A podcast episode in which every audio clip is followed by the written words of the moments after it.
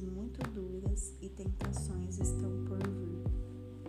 Mas, ai de quem as provocar, melhor amarrar uma pedra no pescoço e jogar-se no mar que causar sofrimento a um desses pequeninos.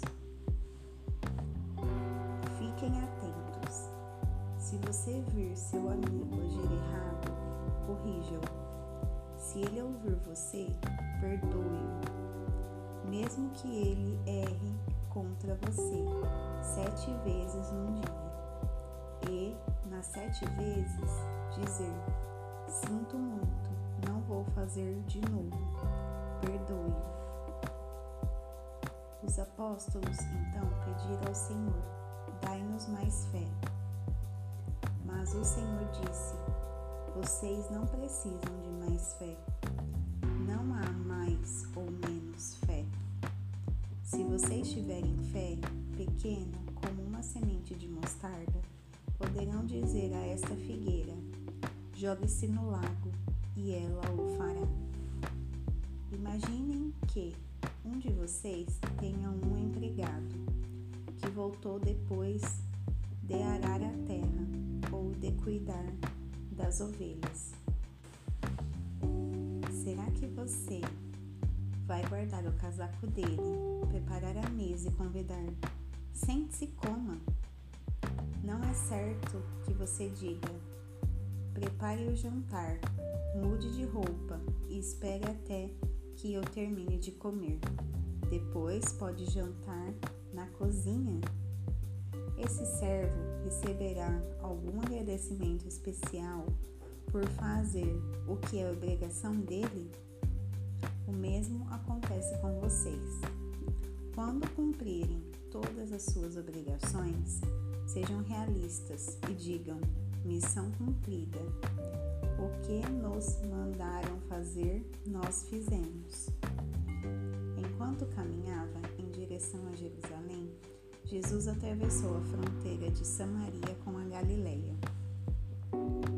Ao entrar numa cidade, dez homens, todos leprosos, vieram ao encontro dele. Mantendo certa distância, eles ergueram a voz e suplicaram: Mestre, tem misericórdia de nós. Olhando para eles, Jesus disse: Vão, mostrem-se ao sacerdote.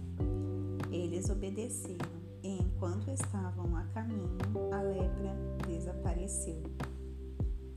Quando percebeu que havia sido curado, um deles retornou, glorificando a Deus em voz alta. Agradecido, ajoelhou-se aos pés de Jesus, pois não sabia como expressar sua gratidão. O homem era samaritano. Jesus perguntou: Não foram dez curados? Onde estão os outros nove? Será que nenhum deles se lembrou de voltar para dar glória a Deus, a não ser este estrangeiro? Então disse ao homem: Levante-se, siga seu caminho. Sua fé o curou e o salvou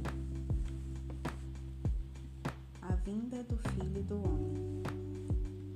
Questionado pelos fariseus sobre a vinda do reino de Deus, Jesus respondeu: O reino de Deus não se baseia no calendário, nem quando alguém disser: Veja aqui ou está ali.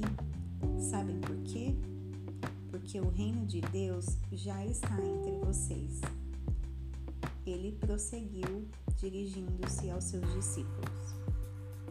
Dias virão em que vocês vão ficar desesperados para ver pelo menos um vislumbre dos dias do Filho do Homem, mas não verão nada. Alguns dirão: olhem lá, ou vejam aqui, não deem crédito. A vinda do Filho do Homem não é algo para ver. Ele virá inesperadamente. Como todo o céu se ilumina com um simples relâmpago, assim será o dia do Filho do Homem.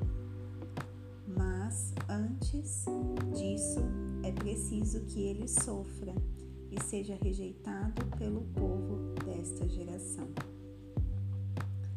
A vinda do Filho do Homem será como na época de Noé. Cada um cuidava da própria vida e vivia se divertindo, até o dia em que Noé entrou na arca. Eles não perceberam nada, até que o dilúvio destruiu todos. Aconteceu a mesma coisa no tempo de Ló. O povo era egoísta e só queria se divertir, até o dia em que Ló saiu de Sodoma e uma tempestade de fogo queimou tudo. Quando o filho do homem se revelar, também será assim surpresa total. Naquele dia, se vocês estiverem trabalhando no quintal, não corram para casa a fim de pegar seja lá o que for. Se estiverem no campo, não voltem para pegar o casaco. Lembrem-se do que aconteceu com a mulher de Ló. Se vocês se agarrarem demais à vida, irão perdê-la, mas se a perderem, vocês irão ganhá-la, de acordo com Deus. Naquele dia, dois homens estarão no mesmo barco, pescando. Um será levado, o outro deixado. Duas mulheres estarão trabalhando na mesma cozinha. Uma será levada e outra deixada. Tentando entender tudo isso, os discípulos disseram: Senhor, onde será isso? Ele respondeu: Observem os urubus voando em círculo, em círculos. Eles primeiro identificam o cadáver. Tudo começa a partir do meu corpo morto.